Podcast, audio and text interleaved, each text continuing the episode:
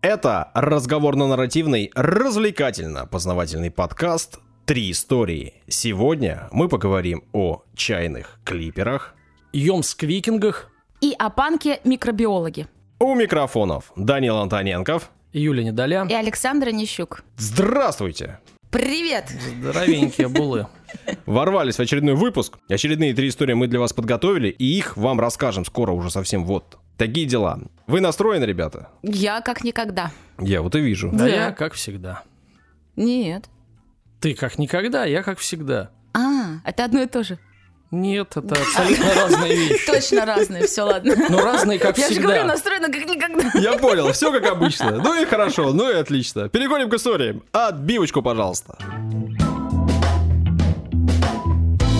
Что ты опять в очередной раз ты там мутишь? Нет, я историю буду рассказывать.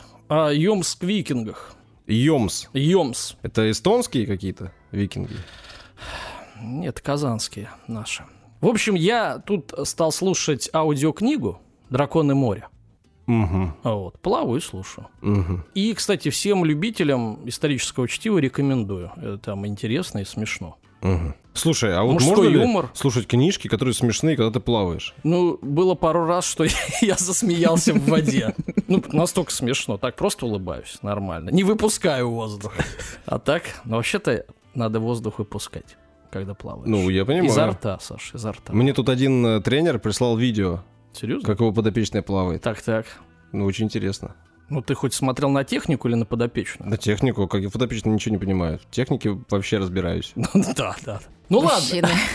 Ладно, ладно. Ну, В общем, там э, в этой книге упоминаются Йомс-викинги. Угу. Я не слышал никогда об А, этом. Вот, и я вспомнил, что хотел рассказать давно историю, как-то отложил, и забыл про нее ну, Наглухо. наглухо. А тут оп! Он напомнил. Вот этот э, писатель шведский, между прочим, зовут его Франц Гуннар э, Бенгтсон. Мгм. Если кому интересно, вперед. Ну и понял, что нельзя игнорировать эту тему, надо, в общем-то, разобраться. Вот, если даже Саша не слышал о Йомс викинг. Вообще никогда. То есть о викингах мы слышали, да? Да. Ну, это племена данов, свеев, э, там, гу- гу- гу- гутов, ну, много племен скандинавских. Жили, я, я просто кому-то напоминаю, Юля рассказывай заново. Чего я сериал «Викинги» смотрела? А, Там тогда тем более тебе надо Там рассказать. такие викинги, ребята! Может, Все, девчата? все там в штанах от, Версачи, да, кожаных, да, понятно. Вообще. В общем, Юля, они жили давно, Да. 8-11 век.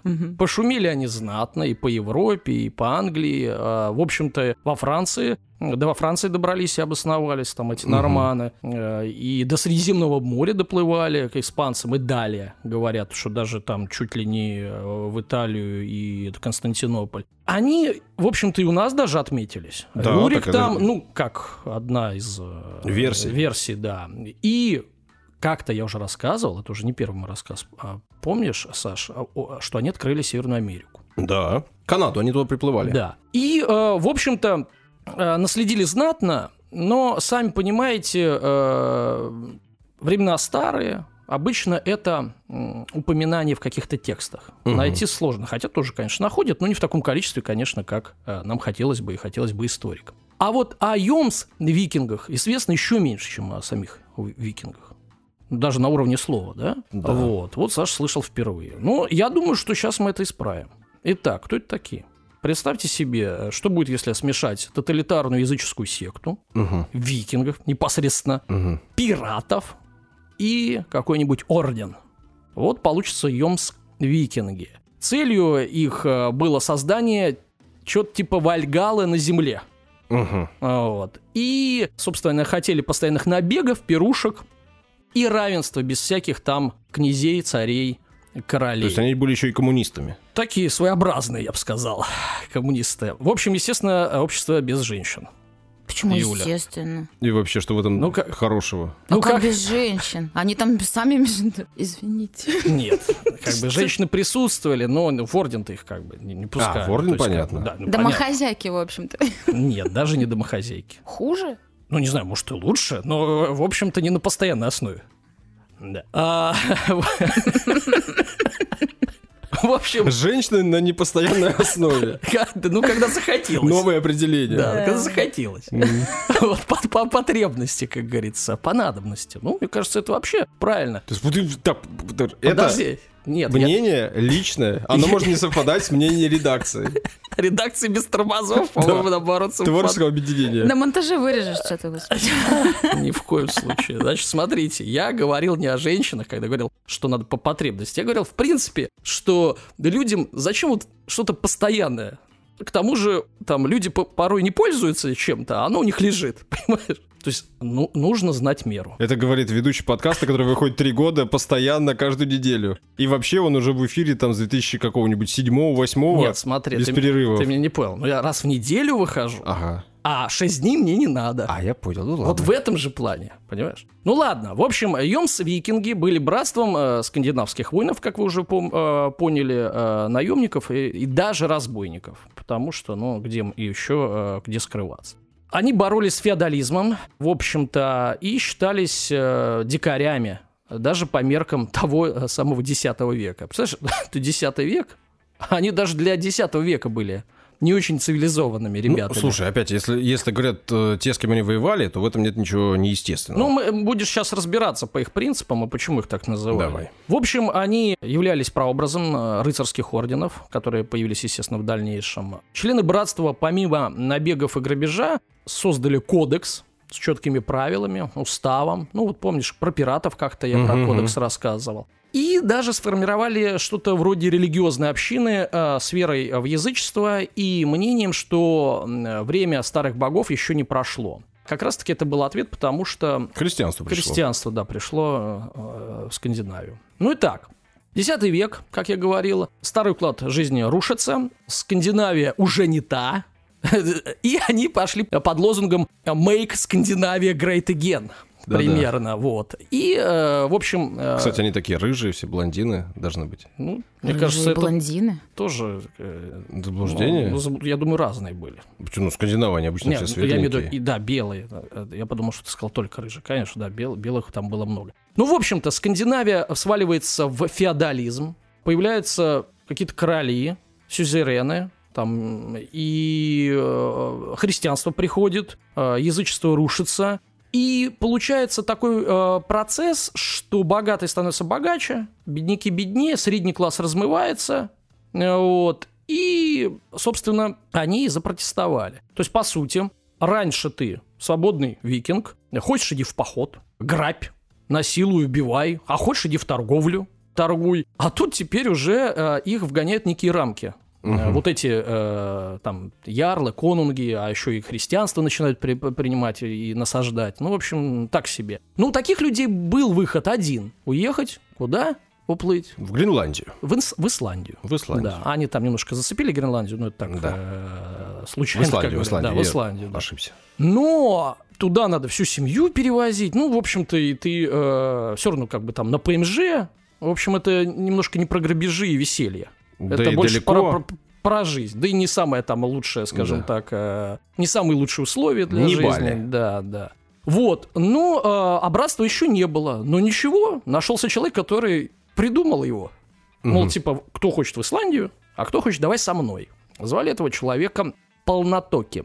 Очень такое Мгм, викинговское мгм, да. имя. Значит, он догадался, он догадался, что э, по всей Скандинавии бродит множество э, молодцев, которые э, как бы не, не знают, куда себя деть Мгм. в новом обществе формирующемся. Но зато вздыхают и, воспевают прошлое, как раньше было классно, как деды наши там набегами жили Мгм. и грабежами.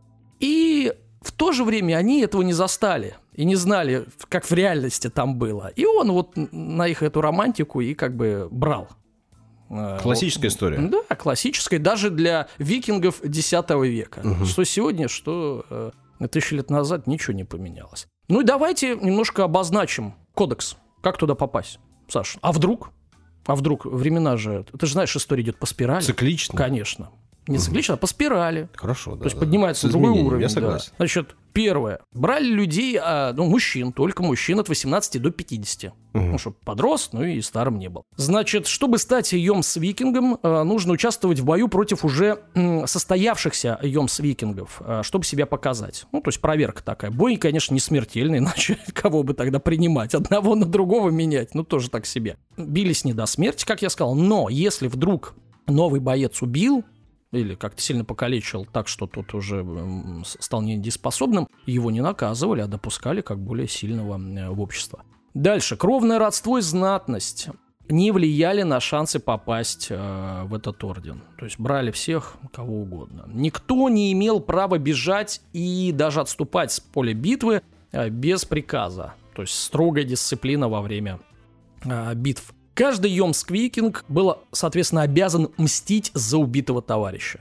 То есть не просто это поощрялось, а прям как Обязанность. В обязанность, да, вменяли. Никто не имел права на панические настроения, показывать страх, чтобы не за, за, заражать других. Любая ценность, там, малая или большая, при грабеже э, являлась общей все сваливали э, в одну кучу и потом уже делили поровну. Никаких там рангов, мне побольше, мне поменьше. В отличие от классических э, викингов, если человек собирал э, как говорится, поход, то, естественно, он брал себе больше, какой-нибудь ярл там и, и, и так далее.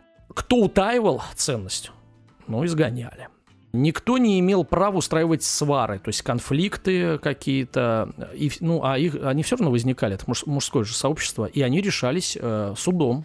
Вот, все по чесноку. Если... А судьи кто? А судьи уважаемые люди, серьезные, Саша. А, ну и ладно. не в одном количестве, я думаю. Хорошо. А, вот. А, если вдруг а, придут дурные новости, нельзя делиться ими с товарищами, а нужно доложить э, главе братства, и он тогда будет решать, говорить или нет, ну, чтобы, опять же, поддерживать э, боевой дух. Ни один Йомск-викинг э, не имел права приводить женщину в лагерь или крепость братства. Да. Никто не имел права отлучаться от крепости э, дольше, чем на три дня, без спецразрешения. Подожди, я тебя перебью. Ты до этого пункта про женщин сказал, что типа глава их э, решает. Ты до этого вначале сказал, что у них нет там главных, а они там все э, одинаковые. Ну, равны. скажем так, вот этот человек, который полнотоки. Главных собрал... нет, но я главный. А, вот она. Ну, как бы вам объяснить? Любая э, военная э, единица, да, там, там рота, взвод, батальон, она все равно э, требует управления и какого-то. Нельзя просто вот толпой там побежать. То есть, естественно, был какой-то военачальник. Но его, скажем так, э, там права, да, или привилегии, обязанности, да, были... обязанности очень, ну, достаточно узкие. То есть, ну вот тут можно, а так в основном, ну, извини, он получал столько же от награбленного, как и обычный для начала. Это уже У каждого есть своя работа. У кого-то управлять, у кого-то бежать вперед, когда тебе говорят. А за рамками этого ты равен. Естественно, любой, кто нарушил правила, понятное дело, что выгонялся из э, братства. Ну, а если очень серьезно, то мог и жизнью поплатиться. Значит, в общем, где они обитали, эти Йомс-викинги? Э, в крепости под названием Йомсборг. Ага. Вот. То есть у них было как бы логово, да, ну или там, там точка дислокации. Сейчас историкам с точностью сказать, вот прям где это место э, было сложно, то есть археологически э, место не установлено, то есть его не откопали. Но по различным э, там сведениям они твердо уверены, историки, что э, этот город находился на э, берегу Балтийского моря в устье реки Одер, где-то. Угу. Ну, так как устье большое, а вот, то все не перекопаешь, пока не откопали. В саге о Йомск-викингах э, говорится, что вот эти земли полнотоки получил от э, повелителя местных славян, Бурислава. Угу. Тот э, решил, что такие ребята ему пригодятся, на всякий случай, потому что, ну, сам вел, э, как говорится, войны и конфликты всякие у него были с э, соседями. Вот. Есть другая версия Самсона Грамматика, это знаменитый датский хронист XII века, что вот этот орден э, помог сформировать знаменитый Харальд Синезубый король Дании и Норвегии. Помните такого? Bluetooth. Э, ну, если э, Юля смотрела э, сериал, там он есть. Да, но ты мне рассказывал про Bluetooth, откуда Bluetooth, абсолютно да. верно. Там, синий зуб, да. Потому что придумали эту технологию датчане, так и назвали.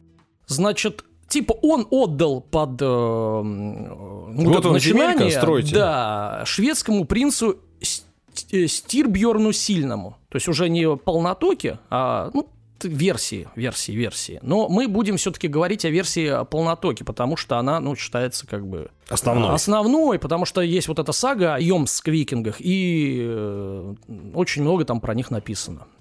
Место для Йомсбурга э, оказалось удачным для братства. Э, со всех сторон оно было окружено землями э, славян, своих, как говорится, союзников. И они не пускали как раз-таки тех, кто хотел, конфликтовал, скандинавов. То есть люди убегали оттуда говорят, ну-ка выдай.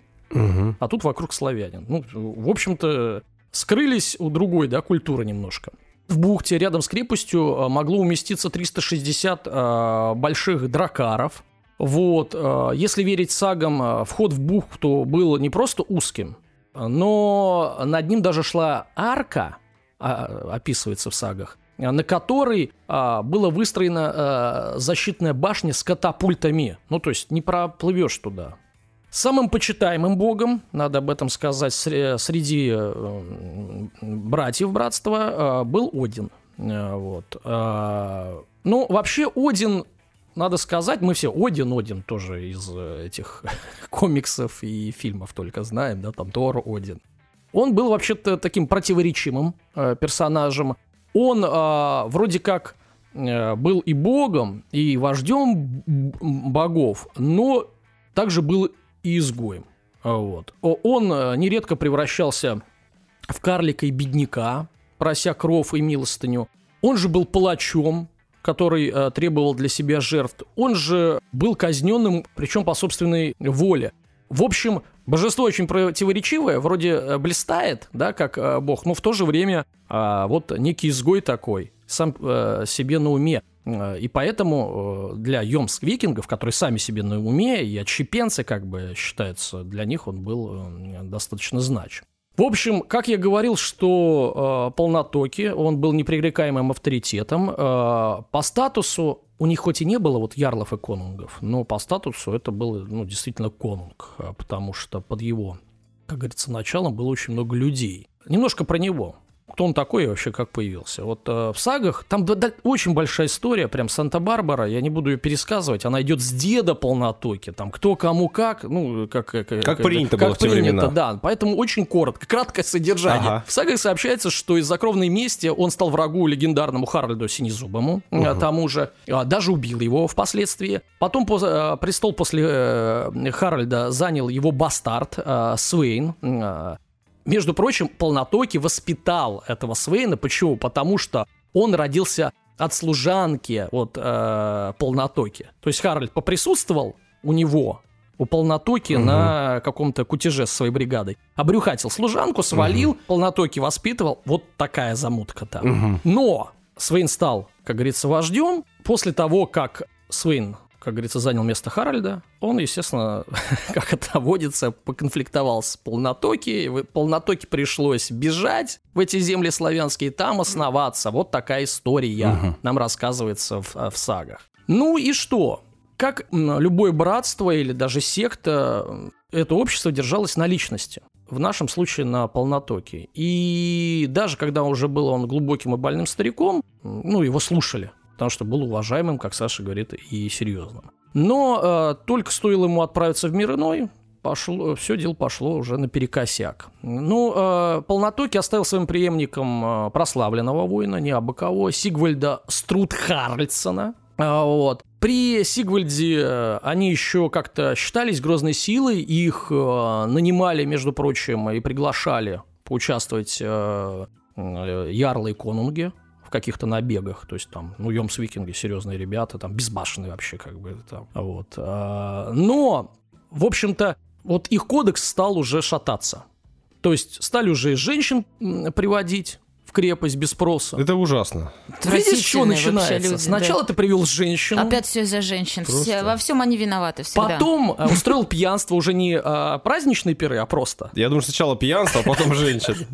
Да, мне кажется, все вместе. Они их на пьянство вообще-то назвали. В общем-то, стали э, между усобные конфликты. В общем, кодекс стал трещать по швам, и цельность общества стала э, разрушаться. Но э, началом конца, как говорится, э, стала битва при Хьорунгаваге. Ага. Ну, немножко о ней и о конце Йомск викингов. Ага. Они отправились на ну, грабеж Норвегии. Я напоминаю, они жили на берегу Балтийского моря, да. Э, там у, у реки Одер. Соответственно, их противники были не лыком шиты, а тоже, собственно, викинги. Э, и их оказалось в три раза больше они смогли собрать, чтобы противостоять э, набегу. Битва была прямо на воде, то есть сошлись фл- флоты, не, не на суше. Норвежцы окружили э, дракары братства. Э, Сигульд принял решение бежать с битвы. Вот вам и Йомс Викинг. И э, дал сигнал отступления. И потерял, естественно, авторитет у своих людей. Что мы это? не отступаем. Да, мы не отступаем, а, а тут главарь бежит, ваш командир. Ну, естественно, многие Йомс-викинги были э, захвачены в плен и казнены окажется абсурдным, но многие члены братства восприняли проигрыш в этой битве как благословение, что ли. Объясняю. Считалось, что скоро Рагнарёк, угу. ну это конец Свет. всего, да. И Один таким образом их, тех, э, кого убили, э, призвал к себе в Вальхалу в свое воинство. Угу. Мол, ты мне тут нужнее. Хватит угу. там пирушки, женщины, давай сейчас Рагнарёк. И несмотря на то, что они проиграли битву, они посчитали, что это хороший знак, что ли. Хорошо ну, наших много положили, да, клево. Да, и они все там с Одином сейчас тусят, понимаешь? Вот, после э, вот этой битвы, в общем-то, падение Йомс Викингов э, было лишь делом времени. Они, конечно, еще участвовали даже в походе э, на Англию, вот, но плодов это ему уже не, не приносило. Мало того, Сигульд еще пару раз предал союзников. Такой хороший. Не того выбрал. Не того, да. Ну и 1043 год, 11 век, середина 11 века, король Норвегии Магнус I уничтожил Йомсбург. И все братство одним э, махом. А, естественно, члены братства были казнены. Спустя десятилетия после смерти Полнотоки, да, получается, что вот этот неприступный Йомсбург и такое действительно отвязное и лихое братство, в общем-то, прекратило свое э, существования. Так исчезло первое в Европе получается, братство, как я сказал, как орден некий, рыцарский, может, религиозный, да, может быть, даже как э, первая пиратская республика, что ли, да, на которых э, мы тоже там упоминали. В общем, э, вот такая история. Теперь вы будете знать, кто такие Йомс-викинги. Просуществовали недолго, получается, там даже ста лет не было, но пошумели нормально, потому что э, даже са- ни одна сага о них э, написана. Вот.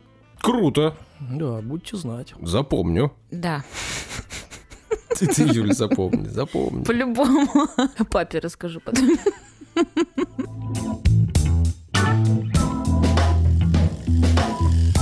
Рубрика «Комментарии». Рубрика «Ваши удивительные комментарии». Сегодня... Они самые! Эй! Сегодня... Так, вы, видимо, что-то съели, и мне не дали. Что у вас? Э, у меня четвертая кружка кофе в 12 часов. С настроением. Так, три комментария. От хозяйки хомячка Гриши. Угу. В телегу писали, и тут не лишнее. Один раз послушала выпуск с хомячком, и потом не смогла уединиться с вами. Гриша тоже захотел слушать. Понимаю. Но мы вдвоем желаем всего наилучшего, развития подкаста и чего-нибудь на ваш выбор. Фото хомяка в Телеграме под постом с распаковкой. Ого! О, там фото, знаете, какое было? Ну. Это было в лесу и чем-то, либо шишками, либо ж, э, желудями, я не помню, было выложено три истории, хомячок. Что-то такое вот я помню фотографию. Угу. Да. Хомячок нам передает привет. Ну, да. Ну, нам еще хомячок не передал привет. Это... Только белочка. Это событие. Раиса пишет, ребята, живу с вами уже два года, а я думаю, почему у меня... В холодильнике продукты пропадают. Да, пропадают так быстро. У вас ДР прошло трехлетие. Спасибо, что вы есть. Я из той мечты Дани. 150 тысяч подписчиков, которые по 100 рублей каждый месяц. Раиса, все, что Саша сказал о вас только что, это гадость. Я вас поддерживаю. А что он только что сказал? Ну, что Раиса у меня живет и подъедает в холодильнике. А это что-то плохое жить Мне у тебя? кажется, что это ты сказал. В общем, Раиса, так держать. Спасибо, Раиса, за поддержку. Нам это очень приятно и очень полезно для развития нашего подкаста. Ну, комментарий Раисы еще не закончен. Нет, по-другому. Я из тех, кто подбрасывает щепочку в огонь. чтобы вы горели и грели нас. Воу-воу-воу. И, естественно, все выпуски прослушала. Ездию на велосипеде на работу 10 км туда и 10 обратно. Зимой в автобусе с вами улыбаюсь. Нашла способ э, не дожидаться выпуска один раз в неделю. Коплю непрослушанные выпуски, пока слушаю аудиокнигу. А книга кончается, я к вам в запой на 4-5 выпусков. То есть Рейс нас месяц Раз не месяц. слушает, да. У вас все интересно, позитивно, информативно. И девчонок в команду вы берете очень интересных, Юль. Я рада, что хоть что-то тебя сегодня привело в улыбку. Интересных девчонок мы берем в команду. Саш, кстати, что там с новыми девчонками? Ты... А есть потребность? Ну, Раиса? У Раисы есть. Ладно. А что ты на Раису-то сразу стрелки переводишь? Так и скажи. Мало тебе. Так, последний комментарий. Привет, ребята. Павел э, Шишков пишет. Привет. Послушал уже 50 выпусков. Очень классные ведущие. Юлю обожаю. Вот так вот. За ее бунтарский и панковский дух. Да. Всегда слушаю, когда гуляю с собакой. Иногда слушать так интересно, что забываю убирать какулечки за своим мопсом. Спасибо вам 5 звезд. Павел, я вам 5 звезд не могу Да, поставить. тут осуждаю, Осуждаю. конечно. Надо убрать, и тогда будет твердая пятерка. Давай напоминать в каждом выпуске, чтобы Какулечки? уберите какулечку. Слушайте, по-моему, вы очень много говорите э, этих слов в эфире. Слушай, ну это очень важно. Очень важно. Вот сейчас все-таки я, я замечаю, что люди стали вот действительно убирать. Да? Ходят с пакетиками. Мне это нравится, это клево. Потому что когда я был мелким и бегал по газонам, блин, это было большой проблемой для нас и для моих родителей. Ну, ты тоже в общем, наблюдал, да, за ними? е- Ну, за какулями. Нет, я Он их активно в них вступал, Вступал в ряды. падал на них, Ага, размазывал по себе. Это было вообще неприятно. Размазывал? Ну, да, чтобы ну, мы боролись там, Чтобы знаешь, скрыться от погони. Чтобы валялись. свой запах как бы перебить. Ну, дети на газоне валяются. Когда в знаешь, там казаков разбойников играешь, Понимаю. размазываешь, и все, Э, не найти. Это был Точно. твой метод? Нет, Действенный? я вот таких, как ты, не мог никогда найти. Я, я- я заканчивал играть с такими ребятами. Таких людей, наоборот, легко найти. По флеру. Ну, спасибо всем, кто написал. Да, сделать э, это можете и вы, но в смысле написать, а не измазаться. Вконтакте, Телеграм-канале. И также можно на Apple подкастах написать. А еще можно зайти в Castbox и там тоже написать свое сообщение. Еще на Литресе, и еще, в общем, везде, везде, везде, где есть кнопка написать комментарий, напишите, поставьте нам оценку. Это нас очень-очень-очень, очень сильно поддержит, промотивирует и продвинет наш подкаст в топы, чарты, на верхушку жизни, в общем. Спасибо вам большое. Двигаемся дальше. В прошлом выпуске, Да, Даня, да. ты э, прочел комментарий, в котором Антон Гришуткин Да, был такой. признался в своей любви к парусному флоту и запросил у нас историю про Кати Сарк. И что, запрос так быстро сработал, что ли? Ну, я-то, помнишь, в свою очередь вспомнил, что в 90-х годах я был на регате у нас в Санкт-Петербурге. Ну, и даже нашел же фотку. Да. Сел монтировать выпуск, услышал все это, еще раз пережил эти Юля эмоции, не, не поняла, что это ты. И кинул фотку. Да, Поняла, я же Не. написала. Что-то похожее на Сашу. что-то, да. Ну, там два человека. Один из них похож на Сашу, кто непонятно. Но кто-то точно похож наверняка. Все вместе. Ну ты скинешь фотку-то в Телеграм. Свою. Зачем ты о ней говоришь? Вот именно. Дразнишь слушателей. Хорошо скинул, нет Да, проблем. И все. Кстати говоря, у этой фотки тоже есть интересная история забавная. Вы знаете, сейчас на свадьбах, на корпоративах и вообще на мероприятиях очень популярны всякие фотобудки. Нет, э, я не знаю, я на свадьбах давно не был. Фотобудки? Ну, так Под- это и же и в потребность- торговом центре, и в парках, и везде же Да. они есть. да. Ну, на свадьбах даже берут специально в аренду полароиды, Сем- чтобы сумма. делать Да-да-да, я фотки видела. моментальные. Ну да, да. Популярная сейчас штука. А вообще, это ведь э, э, идея, эти фотоаппараты появились у нас в конце 80-х. Оказалось, я посмотрел специально, полароид тот, который был у меня и был, был у большинства, он Ничего производился себе. по лицензии в конце У 80-х. тебя был полароид. У меня есть, мы ж Ах, фоткались Да недавно нет, на ну, полароид. у ты тебя чего? ладно. А, не понимаю. А вот Саша буржуй. У нас в Вообще семье... редкость. У нас в семье Polaroid появился, но уже, знаешь, году в 97-м, 98-м. Мгм. Когда он уже был у всех и уже был никому не знаю, нужен. У меня не было полароида. О, У меня батя фоткал на Зенит. У него был Зенит. Мгм, вот Хорошие снимки, хорошая камера, э, хорошо снимала. Polaroid у нас появился, мы, знаешь, попользовались там типа полгода, жутко дорогие кассеты. Да. И в целом такая штука была странная. Но Вот этот снимок был сделан на Polaroid, но не наш. Мы просто пошли на регату, стояли в толпе зевак, и люди, которые стояли с нами рядом, говорят, давайте мы вас фоткаем. Угу. И сфоткали, и отдали фотку. И это было так для меня поразительно, угу. так удивительно. Да, потому что фотки ждали сразу долго, же, делали, да? да? Ну, как бы да, а тут сразу, ну, я знал, что такая штука есть, Делали их дорогая. в ванной, выключали свет, да, там, с красным крас... светом. Красная комната. Да, да, да. Ну, мне нравилось, я с отцом этим занимался, он мне показывал, э, может быть, э, тогда привил любовь ко всему этому. В общем, эта фотка, да, вот э, каких-то случайных людей, которых знать не знал, но они сделали. И вот она у меня сохранилась, на ней на обратной стороне подписано июль 96-го. Угу. И действительно, я был тогда на регате. Регата проходила в Санкт-Петербурге, в том году в первый раз. Маршрут у него был такой. Санкт-Петербург, Котка, Котка, Турку, Турку, Копенгаген. Угу. В целом эта регата проходит постоянно, но в России вот за все время проходила лишь два раза. В следующий раз она была в 2009 Я уже жил в Санкт-Петербурге, закончил университет. Ну, не ходил тогда. Ну, как-то вот уже, видимо, было неинтересно, или, может быть, такой рекламы не было. Как-то пропустил. Ты тоже, Даня, так понимаешь, не, что... Не, я вообще не застал. Я даже на алые паруса не ходил. Ну, слушай, лето было. Вот я, может быть, был не в Питере, на самом деле. Ну, в общем, это в данном случае уже совсем не важно. Важно, что регата, как я сказал, проходит э, ежегодно, давно. Регата поощряет международную, как у них написано в их документации, поощряет международную дружбу и призвана обучать молодежь искусству парусного спорта. Угу. Вот, э, более половины экипажа каждого судна должна состоять из молодежи, то есть из людей от 15 до 25.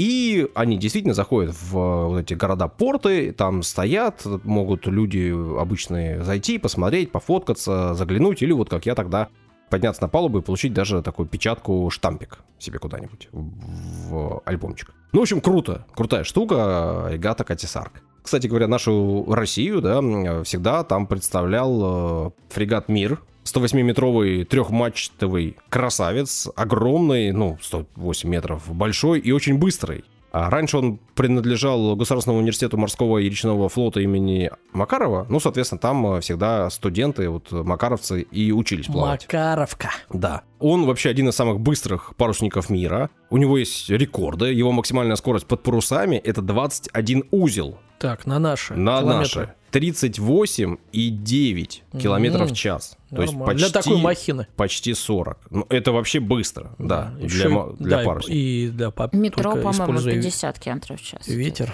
Если не ошибаюсь. Не, ну, это же парусный флот, это вообще флот. А Средняя его скорость зафиксированная это 11,3 узла, то есть почти 21 км в час. Тоже это очень высокая скорость. Он, ну, действительно один из самых-самых быстрых парусников вообще за всю историю. Ну и ну, понятно, что современные парусники быстрее парусников, которые были когда-то.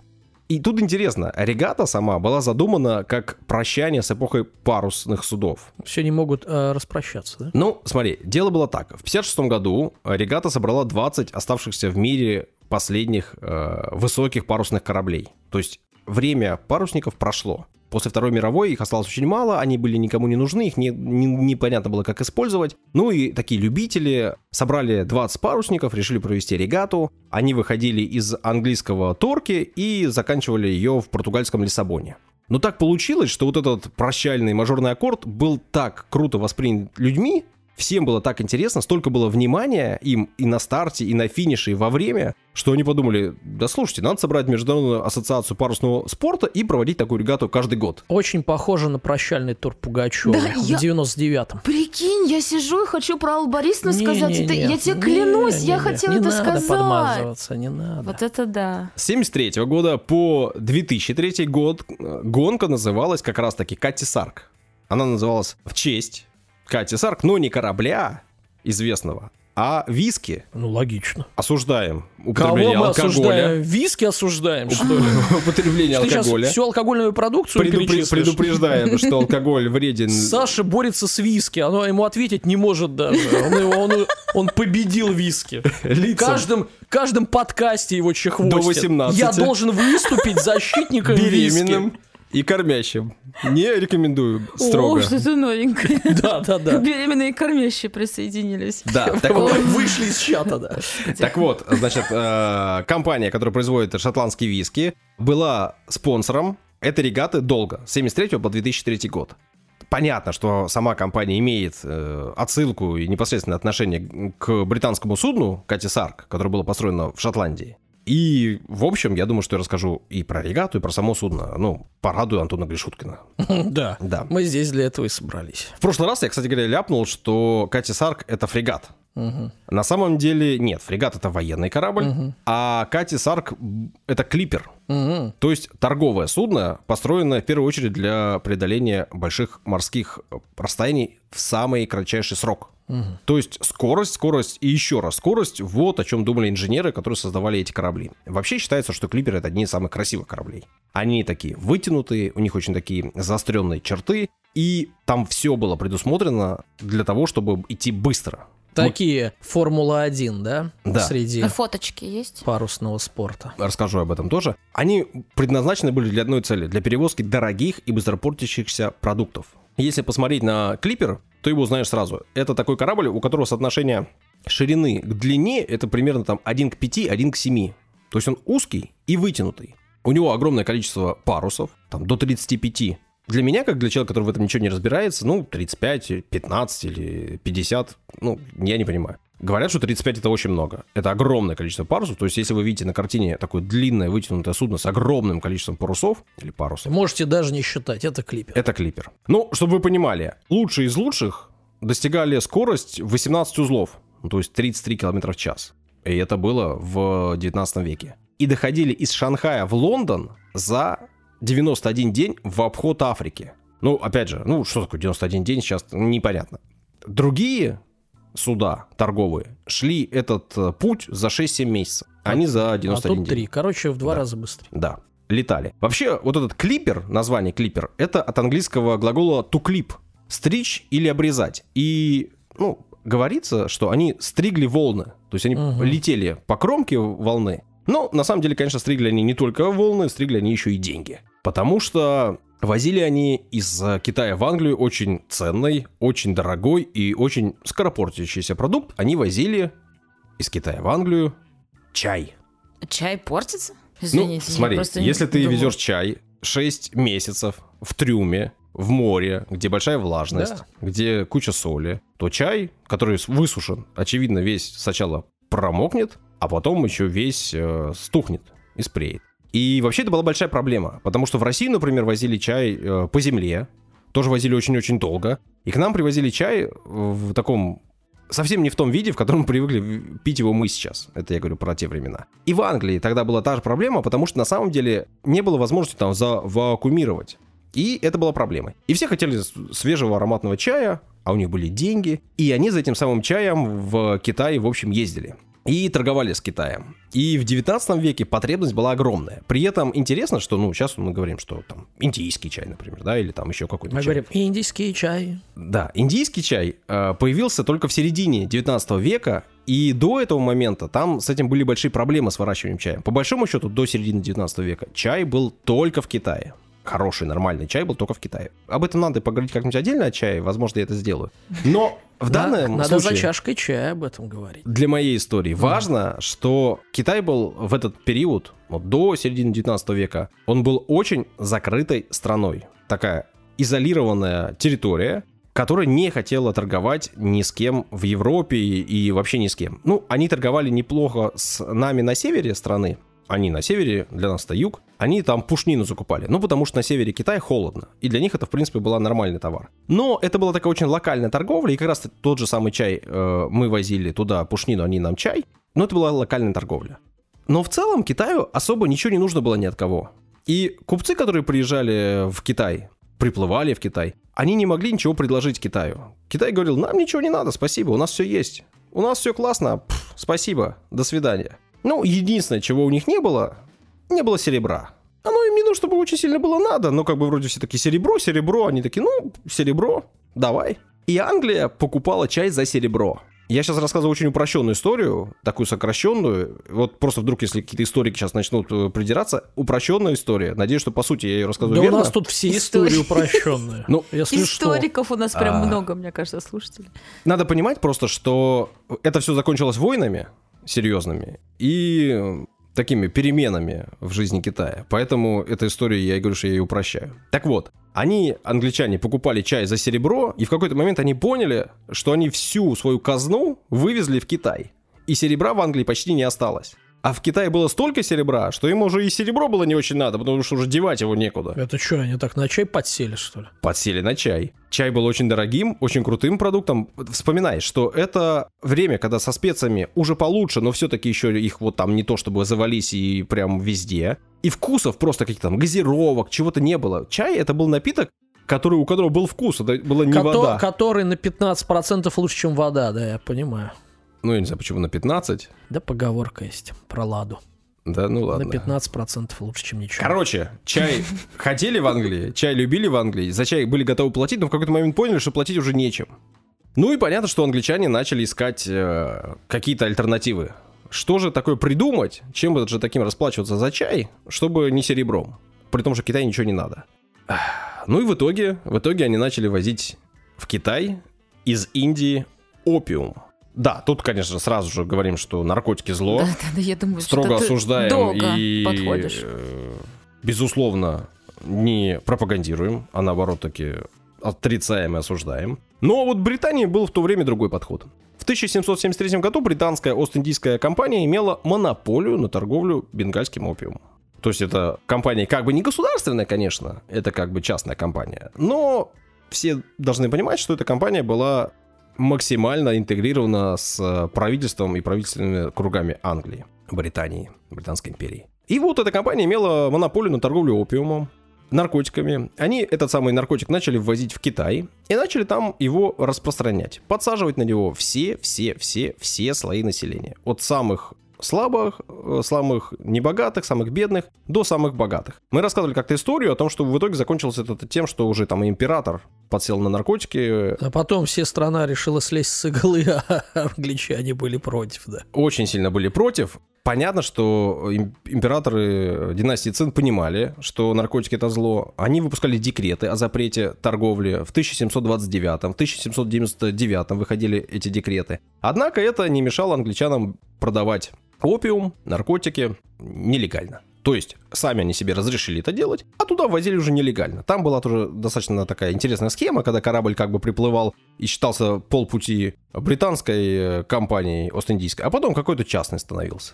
Ну, так это типа, это не наш корабль, это просто капитан куда-то поплыл. Слушай, а что меняется? По-моему, в 21 веке, вот после войны с Афганистаном, когда США э, зашли туда, там какая-то статистика есть, что э, выращивание вот э, Мака. мака. да, там выросло там, чуть ли не в 10 раз и так далее. Ну, понятно, красивый просто, да, цветочек красивый. И для булочек, да, да, для булочек стали производить.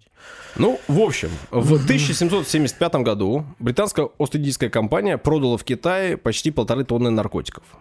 А к 1833 году торговый баланс с Китаем у Британской империи выровнялся и стал положительным уже в самые кратчайшие сроки в сторону Британии. В какой-то момент чай перестал быть интересен британцам. Они стали из Китая забирать уже не чай, а серебро. И все то серебро, которое привезли в Китай, они очень скоро оттуда вывезли, отдав им опиум. Потом случились э, опиумные войны, две штуки как минимум. Потом случилась революция в Китае, которая тоже была напрямую с этим связана. Вообще эту историю и про чай, и про опиумные войны надо рассказать. А мы говорим про Кати Сарк, да, Да, да, как вы поняли. да. Так вот, в Англии и в Британии строились клиперы. И схема была простая. Корабли из Лондона шли в Индию. И шли они, чтобы не пустыми идти уж совсем, но везли туда что-то, что могли в Индии продать, что там было нужно, там было много британцев, ну и в целом, в общем, они шли чем-то нагружены, неважно даже по большому счету чем, э, торговля там не имела такого э, важного значения. В Индии они брали на борт наркотики, шли с наркотиками в Китай, там продавали наркотики, грузились чаем, и из Китая уже на всех парусах, на всей скорости гнали в Лондон, чтобы привезти туда чай. Максимально быстро, чтобы он не испортился. И особенно круто было вести первый урожай чая. И вот этот самый первый урожай чая свежего пытались привезти в Лондон максимально быстро все. Ну, потому что самый крутой, самый дорогой чай можно было продать тогда. И проходили гонки. Гонки вот этих самых клиперов. И клиперы строились максимально быстрыми. Неважно было, сколько он стоил в цене постройки, неважно было, сколько стоил он в эксплуатации. Важно было, что он быстрее привезет чай. Даже было не так важно, сколько он привезет чая. Ну, это все равно измерялось в тоннах, но пусть будет чуть меньше, но зато быстрее. Ну и вот Катя Сарк, э, клипер, строился именно как самый-самый быстрый. Он должен был стать самым быстрым, он должен был выигрывать эти гонки на раз. Но с ним э, случилась беда. Его построили в тот момент, когда был открыт Суэцкий канал. Мгм.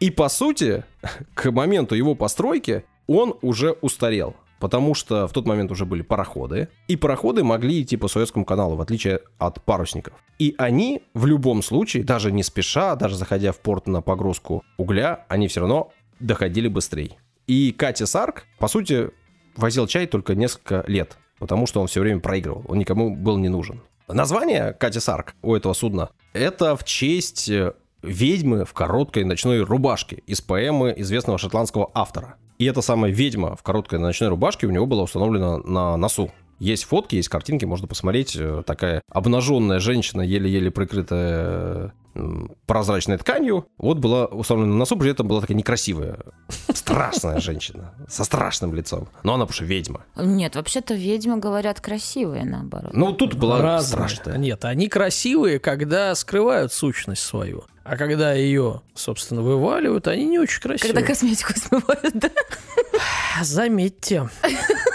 Не я это сказал. Ну вот, в общем, Катя Сарк э, пару лет повозил чай, э, пару раз погонял там с другим клипером э, фермопилы. У них были соревнования, там одна из гонок была выдающейся, которые слагают легенды, ну, вот люди, которые во всем этом заинтересованы и всем этим живут. А, Там в какой-то момент э, Катя Сарк э, обгонял фермопилы, но был жуткий шторм, а он не притормаживал, в итоге у них сломался руль, а, развалилось это рулевое колесо, они это рулевое колесо в неделю собирали как-то там из не поймешь чего прямо в море, при этом продолжали как-то там плыть, но в итоге приплыли в Лондон на неделю позже, чем фермопилы. Правда, потом, через 10 лет, когда они уже не возили чай, они возили а, шерсть из Австралии, он уже обогнал фермопил. То есть гонка продолжалась, но уже на другой трассе. Ну, потому что через океан какое-то время пароходы ходить не могли потому что, ну, далеко, видимо, там погрузка не хватало, ну и достаточно быстро и туда дошел прогресс, и оттуда их тоже вытеснили. В итоге, в 95 году Катя Сарк э, продали в Португалию для перевозки там каких-то грузов, э, уже не таких ценных, и там уже не было ни славы, ни денег, уже не было никаких гонок. А В 22 году его выкупил капитан, э, который отста- уже ушел в отставку, и он его использовал как учебное судно. Потом в 1938 году его отдали курсантам в колледж морской подготовки на Темзе. А в 1954 году его и вовсе списали, потому что он уже был совсем никому не нужен, и сделали из него музей. Ну и вот с 1954 года он был в музее, стоял в сухом доке. Потом его решили в 2007 году э, законсервировать и сделать таким музеем, чтобы он там еще не портился, но он у них загорелся и почти весь сгорел. 80% в итоге это новодел сейчас на данный момент. А его в 2012 году открыли, вот уже на 80% новый, а потом он опять загорелся. Еще погорел-погорел немножко, но уже не так сильно, но и потом его восстановили. До сих пор он стоит, до сих пор его можно сходить, э, посмотреть, и считается, что вот Катти Сарк на данный момент это самый известный и единственный сохранившийся трехмачтовый э, композиционный парусный клипер 19 века. Стоит, можно сходить в Гринвич, если будете заглянуть, посмотреть. Будете у нас на Колыме, милости просим. Да. Ну, да, если вы в Гринвич или если вы можете добраться туда, э, присылайте нам фотки с Катти Сарк, было бы клево посмотреть. Вот такая история. Да, интересно. Тоже что-то новенькое. А Даня все знал и не мог говорить, сдерживал себя. А я все просвещаюсь. Боролся. Просвещаюсь. да, мы вот походу для Юли все это делаем, да. Да, все для меня.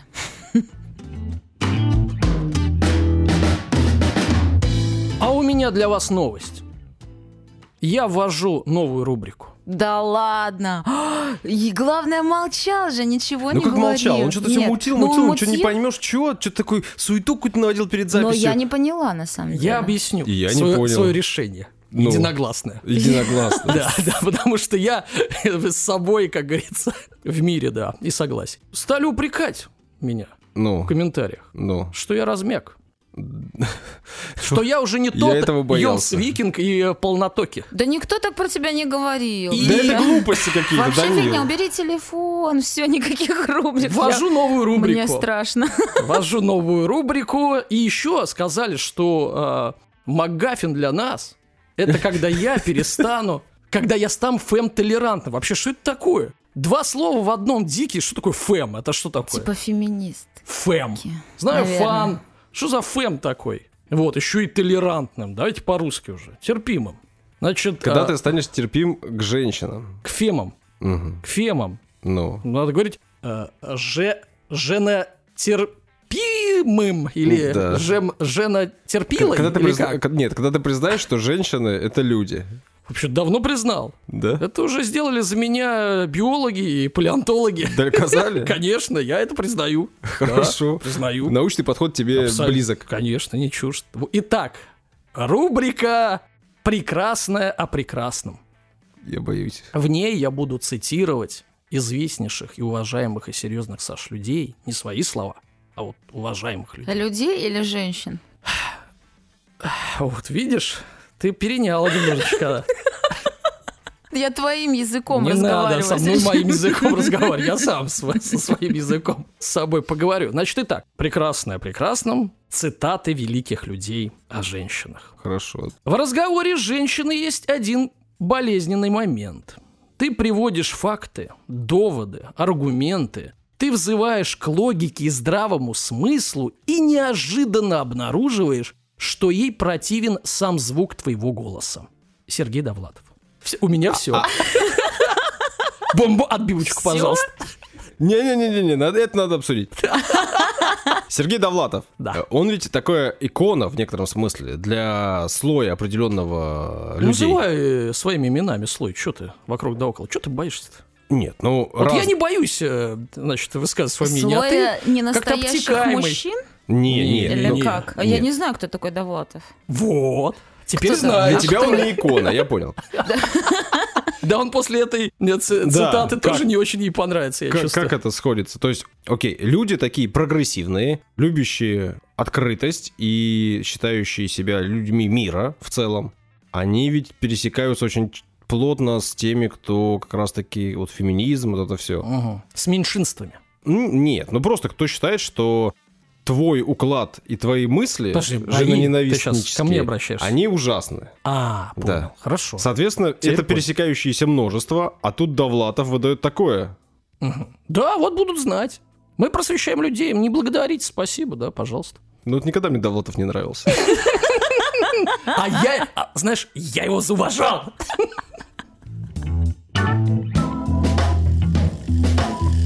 Панк-микробиолог.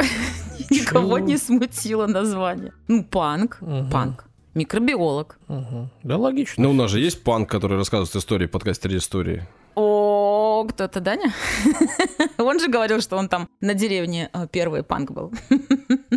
Что так смотришь на меня? Не рассказывал. Рассказывал на моей истории про панков. Ты говорил, что ты был там панком. Ладно. Нет? Ладно. Значит, я что-то Не был он перепутала. панком. Был он э, ботаником Был в школе. просто, просто Медаль золотую Золотая получил. медаль, половец, там на гитаре играет, и на, и на дуде дудес, там и что там еще. Панк, ага. И на воде пловец, Да, да, да, да. Это я, я понятно. уже это сказала, не повторяйся. Местных панков я знал На лично. дуде дудец. Его там в числе этих панков не было. Потому что я э, Offspring э, слушал, э, соответственно, без аксессуаров ваших этих. Иракезов и прочих Даня. э, ужасов. Моя история сегодня будет про Спринг. Серьезно? Да, представляешь? Я говорила Круто. опять и опять и опять. Я говорила ребятам, что буду говорить про одно, потом резко передумала. И такая думаю, а почему бы про Спринг не рассказать? Э, Даня любит эту группу. э, Я тоже люблю эту группу. Хотела, короче, в общем-то, Даня, да. Я, конечно, не посвящаю тебе эту историю, но в какой-то мере пару раз даже подумала о тебе. Не, ну думала, спасибо, что не посвящаешь, потому что пришлось бы что-то делать в ответ, а я этого не очень Вот, люблю. ну я, я так и знала, поэтому не переживай, эта история не для тебя, для наших спасибо, слушателей. спасибо. Как обычно, по традиции, сделаю плейлист на Яндекс Музыка, подборку в телеграм-канале с песнями, о которых будет идти речь. Все пронумерую, все по порядку, все как обычно, в общем-то. Э, что, слушаем? Поехали. Поехали. Но у меня моя история начнется с вопроса тебе, Так. раз уж э, пошла такая пьянка, Так. как говорится. Ну, это одна из твоих любимых групп, и Мгм. мне было интересно послушать буквально в двух словах, с чего началась эта твоя любовь. Почему тебе эта группа нравится? Я не помню конкретно год, помню, что, ну, чуть позже э, середины 90-х, мне кажется, 90, наверное, седьмой год, м, могу ошибаться, ну, примерно, может, восьмой, седьмой, может, шестой, короче, плюс-минус. Как-то на местном рынке, раньше рынки были, э, ну, такие прям открытые, да, Саш, помнишь, в нашем Да. родном городе, Вот. И там продавали, условно, вот тут мясо продают, а тут продают кассеты. Только я поправлю, в вашем родном городе. Хорошо, да, в моем родном городе. Ну, ты там бывал. Да, и да. даже жил. Да. Значит, продают мясо, там свиная голова лежит, и тут же рядом э, э, это как лоток. По и субботам, это- только да, по субботам? да. Значит, с кассетами. Да. И э, ходишь туда посмотреть, естественно, никаких интернетов, ничего нет, ходишь посмотреть, а что нового там. И, естественно, э, все соревновались в красочности обложки, потому что, вау, какая обложка, и, начинаешь слушать, там понравилось, иногда купишь какая-то дичь какая-то, то и там чуть ли не выкинешь. Ну, не выкинешь, потому что кассет на нее может что-то записать, если тебе что-то не понравилось. Но вообще больше ее не слушаешь. А тут я увидел такую кассету без обложки. Таких тоже было полно. Просто... Очень пиратская запись. те- те- Текст, да. Ну, условно, распечатали э, на бумаге название и а- а- обрезали и вставили. Я не знаю, почему, вот просто даже не знаю, потому что по названию или, может, может мне посоветовал э, продавец там свинины рядом, я не знаю. А, э, ну вот, в общем, я взял эту кассету. И мне так зашло, просто зашло. Я ее до дыр. Это я вот э, вспоминаю вот этот там первый альбом, который я заслушался. Вот так и зашло. Случайно э, попалась э, кассета э, на рынке. Возле свиной головы. Данил и стал панком. Да, да. Об этом еще поговорим. Кстати, Данил был на концерте Offspring. Да, приезжал к нам дав- давненько сюда. Давным В, в Ледовом, по-моему, был концерт, да. Круто. Мгм. Ну все, в принципе. Расходимся. Сворачиваемся.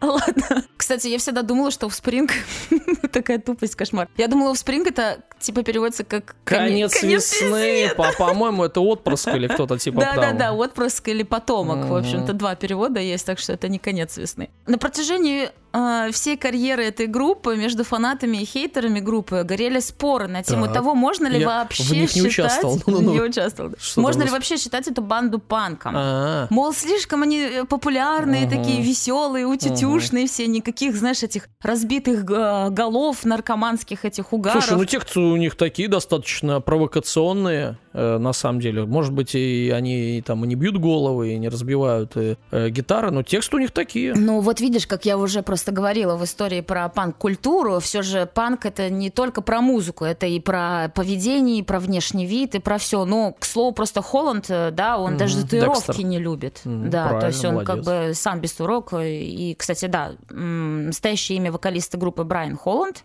А, но псевдоним Мгм. Декстер появился после того, как Брайан произносил прощальную речь от своего класса в школе. Так. И везде эта информация, но я не понимаю, при чем здесь Декстер. И я такая думаю, так, расследование. Эркюль Пуаро, все дела. Ну-ка. С латыни, значит, я перевела. Э, ну, в интернете, естественно, не я. Я не знаю латынь. С латыни переводится как «правый и смелый». Мгм. Возможно, поэтому, Да, что вот он выступил в школе, такой вот э, весь смельчак, и именно поэтому его прозвали Декстер. Но Типа, еще... правдору? Мгм. Э, Ну, типа, да. того, да. Но есть еще сериал Декстер, да, про серийного. Но Да, это он уже очень намного позже, Да, да, да, поэтому это точно отметается. Поэтому ну, у меня единственная версия это перевод с латыни, который вот так. вот. Принимается. Принимается? Мгм. Хорошо, отлично. Вообще-то и он как бы с детства был приличным мальчиком, Мгм. играл там в бейсбол, американский футбол и хотел выучиться на врача-микробиолога. Ничего себе. Вот такой вот, да. Ну, у него родители там врачи были. Ну, Мгм. такая очень приличная, примерная. Золотой медалист был, Э, короче. Да, как ты, да? Тоже такой татуировки не любит, учился хорошо, но только не врач-микробиолог. Ну, кстати- да, кстати, кстати, Даня он- не любит татуировки, кстати, Кстати, он как э, и я любит группу Offspring. Он, он ее обожает, да, это сто процентов.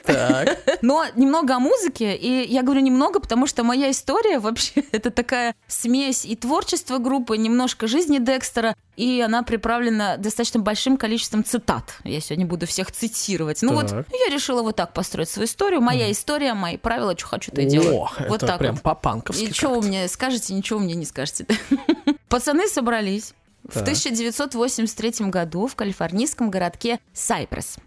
Ну, два школьника кайфуют э, по панкухе. Мгм. Э, я слышала, что вроде как Декстер и... Ну, вообще-то он вдохновлялся типа Эросмит, и Битлз ему нравился, и Мгм. все подряд. Но вот э, говорил, что любит панк. А, значит, э, Брайан Декстер Холланд, да, был барабанщиком изначально, а Грег Крисел, его друг, это басист. Мгм. И довольно... Такая группа-то у них. Да-да-да, все. Ну, они такие, давай вдвоем, да. только. Я вспомнила сразу же, как мы с моей подругой лучше, нам было лет по 13, мы хотели свою рок-группу и копили деньги на бас-гитару. А знаешь, почему на бас? Ну. Мы не знали, чем отличается бас от обычной, потому что бас дешевле. Да, ну. Там меньше струн. Да, у нас будет басуха, а у нас будет рок-группа. Ну, в общем, ничем это не закончил. А вы смотрели сериал «Ранетки»? Нет, кстати. Вот я А мимо вот смотрели меня бы, была бы прошла. группа у вас. Да? Ну, вам конечно. надо было Эх. купить треугольник, он еще дешевле.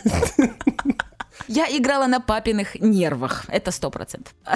Пап, привет, Да, да? да, да. И прости меня за все.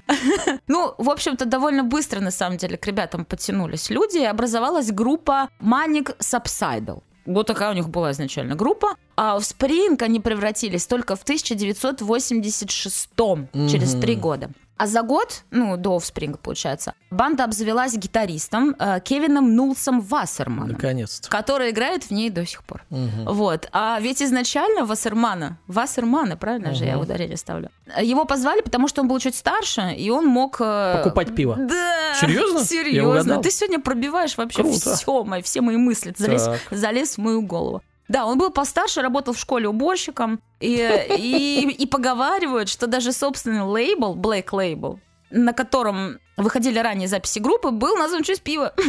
Вот такой вот Вообще-то Black Label и виски. Это я гуглила. Мгм. Я И же- пиво есть тоже, и- да? Да, да, Мгм. это там несколько. Я Но- что-то там нашла и газе. Саша заснул, мы осуждаем, да.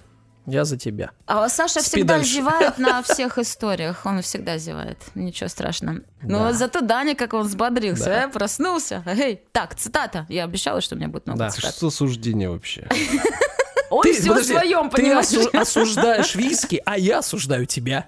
А? А ты мини виски. Так. О, я никого не осуждаю, я просто рассказываю э, свою историю. Так. А, цитата Кевина Вассермана. Это был просто панк-рок. Мне нравилась музыка, мне нравились песни, но я не думал, что это действительно куда-то продвинется. Я не думал, что это будет карьера. А если бы вы сказали кому-нибудь, я играю в панк-группе, и это то, чем я хочу зарабатывать на жизнь, они бы рассмеялись вам в лицо. Цитат будет много, группа достаточно свежая, есть и книги, и, в общем-то, интервью, поэтому это... Ну, такая, всё- да, свежая. Получается, 40 лет уже, да, в этом году отметили. Ну да. Такие юнцы, да. Ну, Мгм. ну, а их уже цитировали в то время и в газетах, и в интервью, и Типа уже- видео уже газеты уже. были, да, в Ну, то это время? не сто лет назад было, я имею в виду, да, Хорошо, свежее. хорошо. Ну, почти как ты. Ты же говоришь, что ты свеж и молод. Ну вот. Так. И только в 1989 году группа записывает свой дебютный альбом, названный просто The Offspring. Мгм, мгм. Мне кажется, очень многие рок-группы называют первый альбом, э, названный в честь э, своей э, группы, в честь названия. Ну, это странно, типа одноименный. Ну ладно. Он был достаточно посредственный, о нем я ничего говорить не буду. А вот второй альбом э, Ignition 92 года стал Мгм. успешным. 350 тысяч проданных пластинок. Ого. И как бы для новой группы ну, это достаточно Да внушительные дофига, цифры 350 были, тысяч, да. И в этом альбоме есть неплохая песня э, Dirty Magic. Да. Yeah. Да, я, я напоминаю, помню. все будет Ага. в телеге, да. Ты скинешь немножко. и эту песню. И эту песню. Придется зайти в телегу к нам послушать. да. О, да ты оттуда не вылазишь, вечно переписываешься со слушателями. Сами. Сами.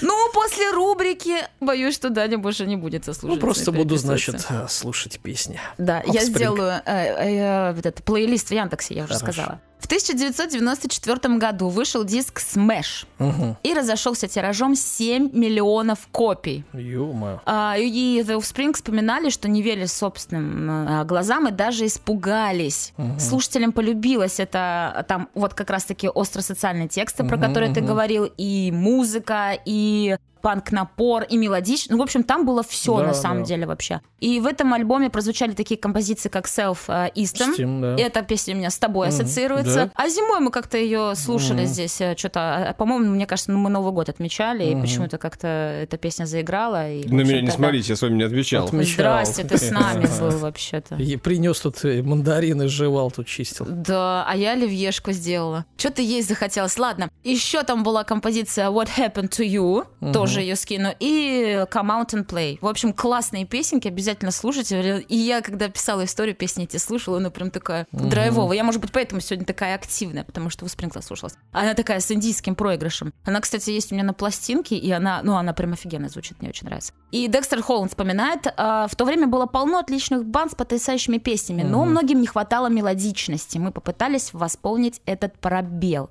И именно этот диск, Smash, я вот как-то в основном про него буду сегодня говорить, наравне с Дуки от Green Day, это уже достаточно был популярный диск uh-huh. того года, обеспечил самое успешное для всей панк-музыки десятилетие. Uh-huh. То есть он был супер популярным. И The Offspring были круче Green Day, все равно я считаю, и многие люди считают, потому что Offspring, они были инди, то есть это, эм, как сказать, это чисто их был альбом. Они угу. сами его сделали. А, например, Green Day, они издавались на мейджоре. А мейджоры это, это несколько лейблов в Америке, которые держат, ну, по факту, там 80, ну, 70-80% рынка. Э, и они диктуют, условно, uh-huh, uh-huh. музыке и времени, что писать, что петь и что выпускать на радио. Короче, Offspring это такие э, фермеры, которые сами там что-то производят, а это такие а большие... А да?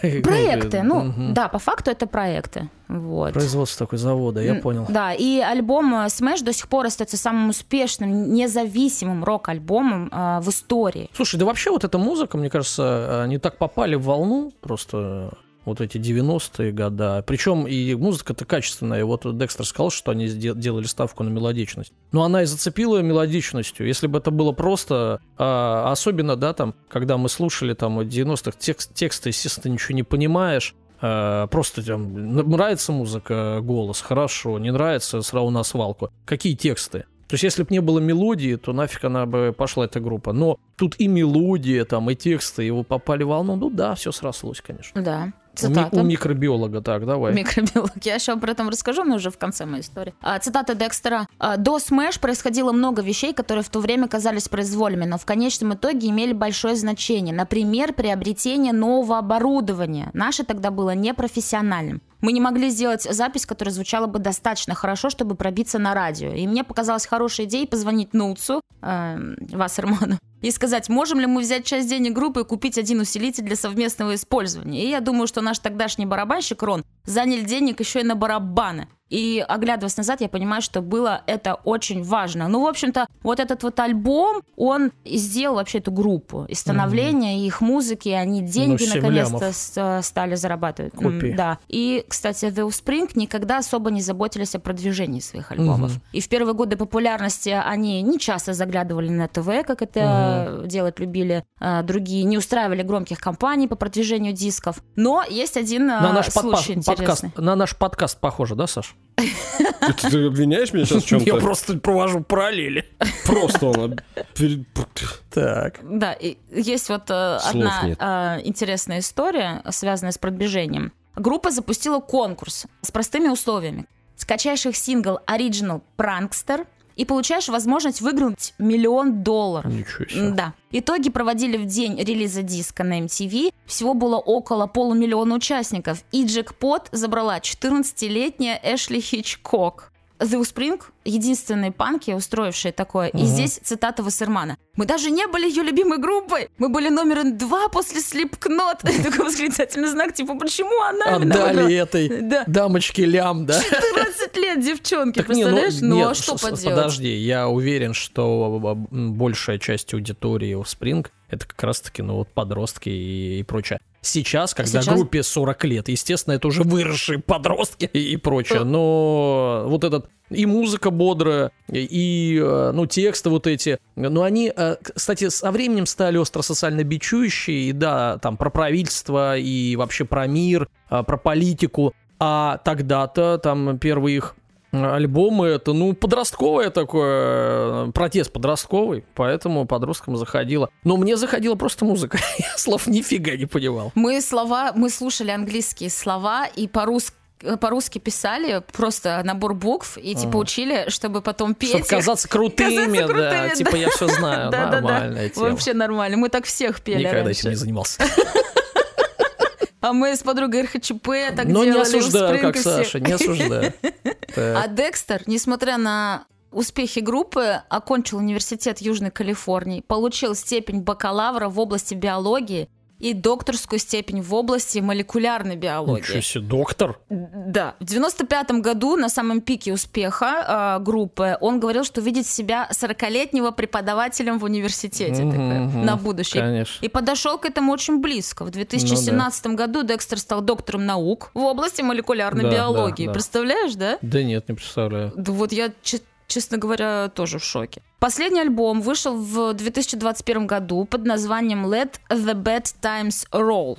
Группа, я вот его вчера слушала, правда, звучит реально свежо. И что-то вот какие-то отголоски и 90-х там есть, и нулевых, и там есть и панк-поп темы, и рок-н-ролл, и тяжелая панкуха. В общем, там элементы ска, но там есть все в альбоме. Очень неплохое, мне нравится. И даже симфоническая баллада Gone Away, ну, достаточно это- популярна, да, да. да, и поговаривают, что э, эта песня это лучший вокал Декстера за все его вот э, исполнение. Чем хорош Offspring, да, мы все это про мелодичность говорим, что, ну, хотя они исполняют, да, в, в таком стиле, вот берешь гитару классическую, без всяких там, э, там ни электро, ни, ни- никаких там ни барабанов, ничего, а просто играешь эту песню, и она мелодично играется. Вот э, это доказывает еще раз в том, что она ну, действительно мелодичная. Мне вообще какое-то время в нулевых, э, я так особо их перестал слушать, ну, то есть только старенькое слушать. Мне показалось, что они ничего не выпускают, или если что-то там выпускает какая-то фигня, все. Ну, и думал, что все, группа закончилась. А потом в 2012-м они выпустили альбом, я не помню, как назывался, честно, но э, он реально зашел. То есть там не одна-две песни, как обычно, группа выпускает альбом, пару песен, там одна-две хорошие, остальное все фигня. Нет, там реально половина, если не две трети песен, те, которые хочется переслушивать. Ну, молодцы, что. Я почему-то упустила это. Я писала про 2012, но я, видимо, либо это пропустила, либо э, удалила. В общем-то, не так важно, потому что хотелось про какие-то основные вещи, вот про их Мгм. альбом рассказать, и немножко про Декстера. И сейчас к нему вернемся, Так. про сейчас, про время. Он все так же ведет не панкушный образ жизни. То есть это та рок-группа, которая реально делают крутую музыку, но при этом они не какие-то там скандалисты, не участвуют во всех вот этих вот безобразиях, как это делают большинство групп. То есть А может им не надо, может их и так слушают, и Да. э, не потому, что они там гитар разбивают. Это раз. А во-вторых, э, люди, как говорится, там образованные, приличные, там воспитанные, но э, собираясь условно в гараже в свое время, вот э, там пацанами, а потом уже и зарабатывая деньги, они, ну, реализуют себе отводят душу, что ли. То есть проявляют э, свою вторую сторону, да, своей сущности, и не уносят ее в повседневность и в жизнь. То есть в жизни они такие, а на сцене и там, и, и, как говорится, в студии звукозаписи они такие, или когда они придумывают какие-то новые песни. Ну вот да, я поэтому и хочу немножечко про него рассказать, потому что, ну, все-таки извини меня, это солист э, такой офигенной рок-группы, да, и он увлекается серфингом, сноубордом. Ладно, Это это, много кто увлекается, да. У него черный пояс по карате. С ума сойти. А, и у него лицензия пилота и летного инструктора. У него свой мини-авиапарк. Ничего себе. А, в нем учебно-боевой аэро э, Л-39 «Альбатрос» и также борт э, Cessna 525А под названием Energy Airlines. Мгм. А, И однажды Декстер совершил кругосветный перелет за 10 дней. Сам. Представляешь? Также Декстер, владелец компании по производству острых соусов, которая называется Gringo Bandito. Сейчас цитату скажу. Однажды я понял, что все острые кетчупы, которые я ел в своей жизни, полный отстой. Недели две я колдовал на кухне, молотил помидоры в миксере, добавлял специи. В итоге создал свой собственный рецепт и зарегистрировал компанию. Название появилось само собой. По-моему, звучит смешно. Мой секрет в очень остром и ароматном перце, который я закупаю в Японии. Представляешь? Мысль. Я, честно говоря, выраж... Я не знала про него ничего. Ну, Декстер, Декстер, господи, ассоциировалась всегда с сериалом. Э, у меня Декстер в голове все равно. Тут актер какой-то, все смешалось, кони люди, музыка, все. Но я когда узнала, я думаю, какой же крутой чувак в плане своей разносторонности. Представляешь? Мгм. И писать музыку, и до сих пор играть. Они до сих пор играют, представляешь, сколько Мгм. лет? Очень много групп загнулись там, кто-то поумирали уже от наркоты половину. Нет, все в порядке, все хорошо. Ребята классные, и он кайфует, живет свою лучшую жизнь, учится. Я вообще, мой кумир. Представляешь, я в шоке. Доктор я тоже биологических хочу. наук. Представляешь, ума доктор сойти. молекулярной биологии, на минуточку. Вот такой вот Декстер, вот такой вот Офспринг, э, вот такая вот очень смешанная история. А я вспомнил э, слова э, моего друга Сереги, если ты слушаешь, привет тебе. Значит, смотри, э, смотрите. Он говорил, ну классно им там, что они там панкуют? Ну, мы, он тоже любит Offspring, мы слушаем, на концерт ходили. Классно им, что там панковать? Калифорния, ходишь в шортах круглый год, тебе даже дом не нужен. Лег себе на скамейку, заснул и хорошо. Попробуй попанковать у нас в Питере. Ну, что, действительно, он прав, понимаешь? Так что панк панку рознь. Калифорнийские панки, они какие-то не настоящие, мне кажется. У них вообще все хорошо. Волны, солнце, там, я не знаю, девчонки, да? Да. Так что, Серега, ты правда. Да он не слушает все равно. Заставлю, значит. Э, ну, у меня все. Да, хорошая история. Многого не знал. Спасибо. Пожалуйста, Саша, тебе было очень интересно, я вижу.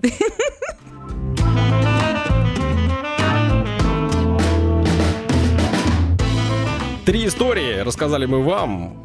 Далеко за час ушли в очередной раз. Ура, как обычно, классика, база. Не, ну вот видишь, панки кайфуют в Калифорнии, а мы кайфуем в Купчино. Ага. Да не Купчино это. Тут 15 минут до центра. Чего вы все время говорите, что это Купчино? Ну, Потому... Саша, Саша меня оскорбляет так просто.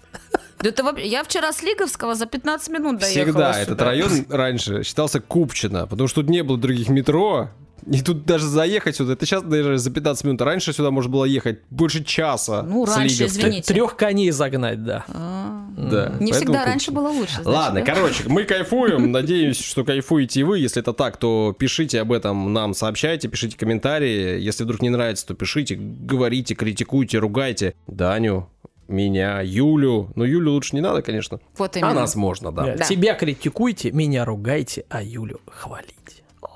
Пусть будет так. Все, всем спасибо, пока-пока. До свидания. Uno, dos, tres, cuatro, cinco, cinco, seis.